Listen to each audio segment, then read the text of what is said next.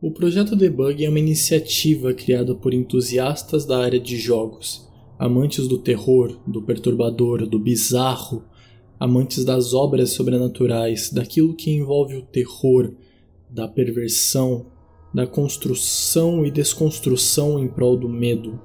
A ideia do projeto é pesquisar, analisar, catalogar e desmentir lendas de terror envolvendo tecnologia, principalmente na área de jogos e, quem sabe, com alguma sorte, encontrar uma faísca de verdade em meio a todas essas lendas. Esse é o Projeto Debug. Projeto Debug Log 2 Pale Luna É inegável a participação gigantesca dos games no mercado atual. Um dos pontos que mais colaborou para o crescimento do mercado de jogos nos últimos anos foi o processo de facilitação para adquirir games. Atualmente é extremamente fácil e simples ter acesso aos títulos, seja de maneira legal ou não. O mercado de comercialização de games cresceu de maneira estrondosa e atualmente constitui um dos maiores mercados de comércio digital. A facilitação para ter seu produto nesses mercados também ajudou a renovar o catálogo e abriu diversas oportunidades para desenvolvedores independentes que querem comercializar o jogo. Estamos tão acostumados com esse comércio que não paramos para analisar que essa facilitação do mercado ocorreu apenas nas últimas duas décadas. A Steam, a maior loja de jogos atualmente, foi lançada apenas em 2003. O itch.io, um site de jogos, game assets e comercialização de conteúdo digital em um geral, foi lançado apenas em 2012. O Game Jolt, um grande conhecido para os amantes de jogos independentes, foi lançado em 2002. E a Epic Games, a maior concorrente da Steam no momento, foi lançada apenas em 2018. Antes da popularização desse comércio digital, era bem mais difícil conseguir jogos. Para consegui-los, o mais comum era a compra de mídias físicas ou a troca entre amigos e grupos de entusiastas. Por consequência, desenvolvedores independentes tinham muita dificuldade para distribuir e comercializar seus jogos, já que apenas conseguiriam lançar com alcance local. E além disso, a maioria desses grupos de troca estavam interessados em grandes jogos. Então, para um desenvolvedor local conseguir distribuir seu jogo, a ideia tinha que ser muito carismática, única ou realmente interessante. Ainda falando dessa triste época, um estilo de jogo que fazia muito sucesso, mas conforme os anos foi caindo seu valor, tornando ele um estilo de jogo bem mais característico e até mesmo cult, eram os jogos de texto ou os jogos adventures. Esse estilo de jogo fez muito sucesso na época do MS-DOS e consistia basicamente em narrativa, tanto que ele é considerado uma ficção interativa, muito parecido com os que os jogos atuais fazem, como Until Dawn ou Detroit Heavy Rain. Os jogos rodavam em um terminal e apenas caracteres eram exibidos. Ele era totalmente construído em caracteres utilizando a tabela ASCII. Geralmente os jogos eram apenas texto, salvo algumas exceções, como eu mencionei, quando os desenvolvedores conseguiam montar um cenário utilizando a tabela ASCII. E sua jogabilidade baseava-se unicamente em responder comandos. O jogo te entregava uma situação, um evento, um cenário, um inimigo, qualquer situação que você tivesse que desencadear uma resposta aos eventos. Como, por exemplo, você encontra uma casa, a porta está fechada, mas as janelas estão entreabertas. O que você faz?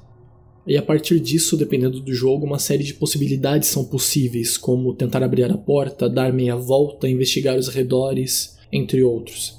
Esse estilo de jogo pode ser muito comparado a um RPG, onde o mestre representa o jogo em si, e ele vai te dando os eventos e você vai respondendo a eles. Alguns exemplos desses jogos são Zork, Colossal Cave, The Lurking Horror, No One Is Here, entre outros. Por volta da década de 80, esse estilo de jogo fazia bastante sucesso, porém a sua popularidade foi caindo ao longo dos anos, apesar de nunca ter sido totalmente esquecido e ainda possuir uma grande parcela de fãs nos dias atuais. Pale Luna, ou Lua Pálida, como foi abraçado aqui no Brasil, é um jogo de adventure de texto lançado entre as décadas de 80 e 90 não há nenhuma informação sobre o criador, tampouco sobre o ano exato em que ele teria sido lançado. O jogo teria sido distribuído apenas na Baía de São Francisco e apenas algumas poucas fitas do jogo haviam sido comercializadas.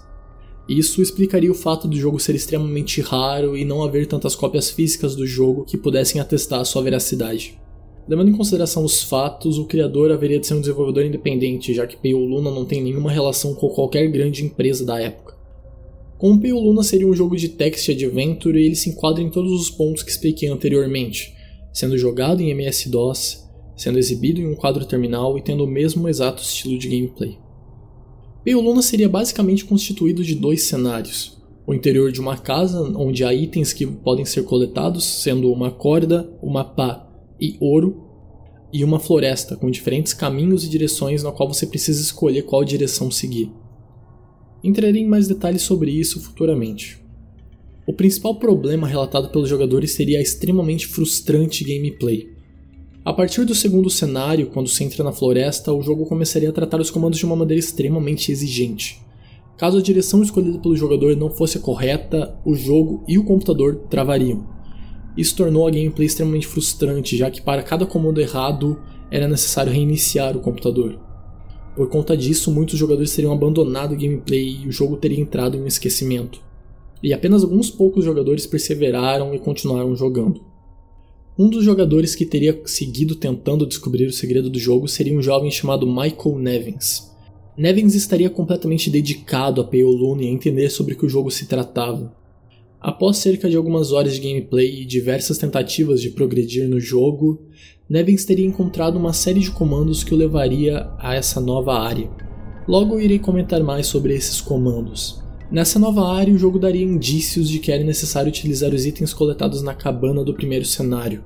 Após algum tempo tentando encontrar a ordem certa para utilizar os itens, Nevins descobriu que era necessário cavar o buraco, descartar o ouro e então tampar o buraco.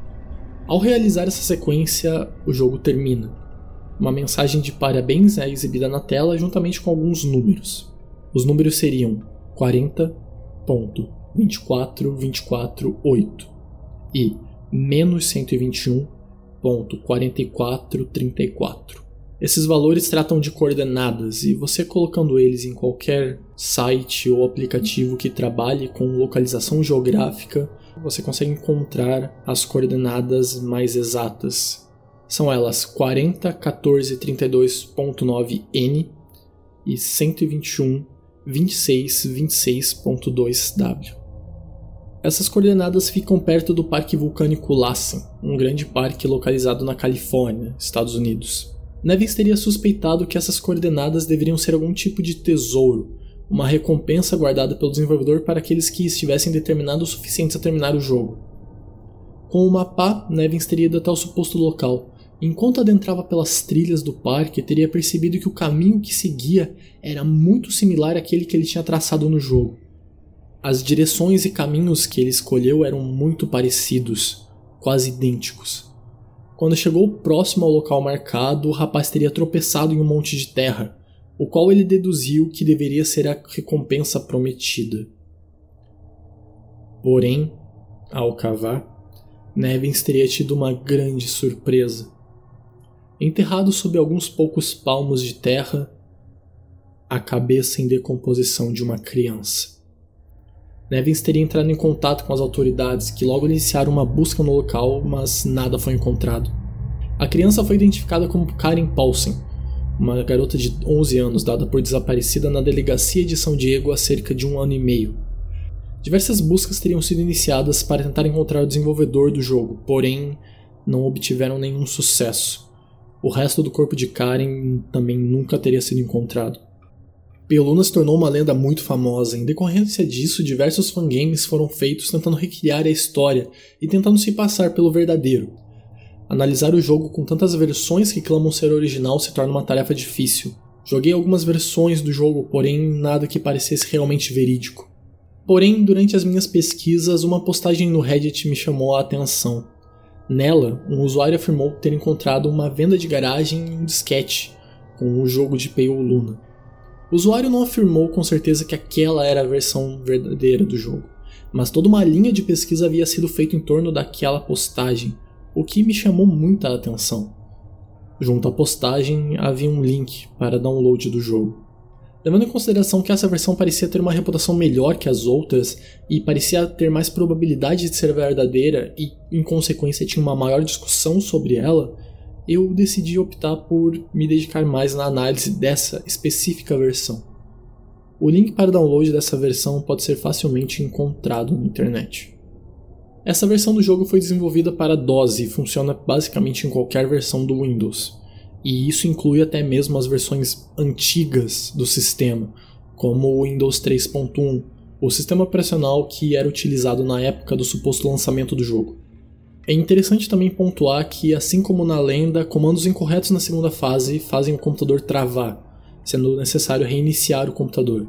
Na suposta época de lançamento do jogo, seria necessário retirar os cabos de alimentação. Para garantir, eu utilizei um programa chamado Windows Frots, um interpretador voltado para a execução de jogos de texto antigos. Utilizando os comandos errados, jogando o jogo por esse interpretador causam apenas o travamento do programa. O jogo é extremamente fiel ao descrito na história, assumindo todas as características contidas na lenda. Os textos, a forma como o jogo se comporta, o fato dele travar, praticamente tudo. O jogo começa sem informação nenhuma, título ou qualquer coisa do gênero, o que até faz sentido e corrobora para toda a questão da construção da lenda. O jogo é infelizmente extremamente curto, e tendo as informações necessárias é possível terminá-lo em menos de 4 minutos. Acho que é interessante pontuar também que o jogo é completamente em inglês. Eu trarei agora as sessões do jogo, o roteiro dele. Eu irei traduzir os textos para um melhor entendimento. A primeira sessão de texto do jogo é: Você está em um quarto escuro. A luz da lua brilha pela janela. Há ouro em um canto, junto com uma pá e uma corda. Há uma porta no leste. O jogo não te dá nenhuma instrução de como jogar, porém não é difícil deduzir o que precisa ser feito nessa parte. Os comandos necessários são pegar o ouro, pegar a corda, pegar a pá, abrir a porta e ir para o leste. Após isso, a sessão muda e um novo texto aparece. Colha sua recompensa. Lua pálida, sorri para você. Você está em uma floresta. Há caminhos para o norte, leste e oeste. A partir desse ponto começa a frustração, já que dependendo do caminho que você escolhe, o jogo pode ou não travar. Para a primeira parte dessa sessão, a resposta correta é norte. O jogo entra então em um loop onde essa mesma sessão ocorre diversas vezes. Essa fase se repete por 34 vezes sempre alterando as opções e o caminho correto a seguir. Após essa repetição, um novo texto surge. Lua pálida sorri com um grande sorriso. Não há caminhos. Lua pálida sorri com um grande sorriso. O chão é macio. Lua pálida sorri com um grande sorriso. Aqui. Nessa parte é necessário utilizar os itens coletados na cabana da primeira fase. Caso você não os tenha coletado, é impossível avançar. Há uma ordem específica para utilizar os objetos, sendo ela cavar buraco, pagar ouro, tapar buraco. Após isso, o número que eu comentei anteriormente aparece repetidas vezes na tela, junto a uma mensagem de parabéns. E esse é todo o jogo. Claro que podem haver outros comandos que não fazem parte desse mesmo processo que eu segui, a corda, por exemplo, não é utilizada em momento algum, o que é estranho. Porém, durante as minhas pesquisas eu não consegui encontrar nenhuma outra série de comandos que obtivesse resultado. Juntando as informações do jogo com a história de Michael Nevins, eu creio que fica óbvio sobre o que o jogo se trata. No jogo, você controlaria o assassino de Karen. O ouro seria a cabeça da menina, e toda a trajetória do jogador avançando pela floresta e seguindo por todo aquele caminho seria o assassino chegando até o local em que ele enterrou a cabeça. O jogo tentaria reviver esses fatos e trazer outros para a mesma perspectiva. Isso indicaria que o assassino de Karen é o próprio desenvolvedor de Pale Luna. Claro que isso abre diversas questões como qual o sentido da corda? Por que exatamente aquele específico lugar? Onde está o resto do corpo? Há algo mais nessa história que a gente não percebeu? Porém, nenhuma dessas perguntas tem resposta. Os arquivos do jogo nos fornecem uma boa fonte para analisar se o jogo é original ou não. O jogo foi desenvolvido utilizando Z-Code, um formato utilizado para ser interpretado por Z-Machines, máquinas virtuais voltadas para a interpretação de jogos de texto. Essas máquinas foram criadas por Joel Beres e Mark Blank em 1979 para desenvolvimento de jogos de texto da Infocom, uma empresa da década de 80 que produziu diversos jogos de texto bem famosos, como Zork, The Lurking Horror e Spellbreakers. Isso nos dá uma pontinha de esperança. Analisando os arquivos do jogo mais detalhadamente, isso é, abrindo um leitor de string nos arquivos do jogo, podemos encontrar informações sobre qual o interpretador utilizado para gerar o game. O interpretador em questão foi criado por Mark Howell em 18 de novembro de 1993. Como a história do jogo diz que ele foi criado entre a década de 80 e 90, até que faz sentido. Porém, a nossa felicidade acaba por aqui. Utilizando um programa chamado ZTool, uma ferramenta de análise específica para jogos construídos em Z-Code, obtemos uma informação interessante: o Serial Code. O Serial Code é um código utilizado para marcar a compilação do jogo. Comparando com outros jogos também desenvolvidos em Z-Code e interpretados por esse interpretador, nós conseguimos perceber algo em comum. Os códigos seriais dos jogos têm uma relação com a data em que foram compilados. O código é constituído por seis números, tendo ano, mês e dia. Então, um jogo com o código serial de 990213 teria sido compilado em 13 de fevereiro de 1999. Isso consegue nos dar uma noção da época em que o jogo teria sido desenvolvido e compilado. O código serial de Pale Luna é 1701 04. Logo, o jogo foi compilado em 4 de janeiro de 2017. A postagem realizada no Reddit, da qual eu obtive o jogo, foi feita no dia 6 de janeiro de 2017. Logo, o jogo foi compilado dois dias antes da postagem ser feita. Isso nos dá informações concretas que, por mais convincente e bem feito que o jogo seja, ele ainda é falso. Junto a isso, a história de Michael Nevins também não apresenta uma estrutura concreta para que possamos afirmar algo. Não há nenhuma evidência que comprove a história. E levando em conta os fatos, esse acontecimento teria uma repercussão bem grande, mas não. Não há nenhuma notícia, nenhum relato, nenhuma matéria, nenhum obituário, nem mesmo um único ponto que confirme a veracidade dessa história. Nunca existiu um Michael Nevins que teria ido atrás de um tesouro no Parque Lassen e, felizmente, nunca existiu uma Karen Paulson que foi brutalmente assassinada e teve a cabeça decapitada. Juntando essas informações, não há muito o que discutir. Eu fico impressionado com a proporção que essa lenda alcançou, e eu não culpo toda a sua fanbase. Há algo extremamente cativante nessa história. Ela possui uma personalidade inquietante e satisfatória. Não é à toa que até mesmo um curta foi produzido sobre a história. Os jogos feitos por fãs são realmente muito bons. O estilo do jogo também corrobora bastante para tornar a história verossímil e acreditável. O jogo que chegou mais próximo de possivelmente ser o original, e esse sendo o que eu joguei, é muito bem construído. O desenvolvedor se atentou muito aos detalhes e criou uma experiência muito parecida com aquela que seria a real. É fascinante. Porém, Infelizmente, essa história não passa de uma lenda e o jogo não passa de uma ficção. Eu não posso dizer que não estou decepcionado. Eu tinha esperanças. Não há nenhuma anomalia. A busca continua. Projeto Debug.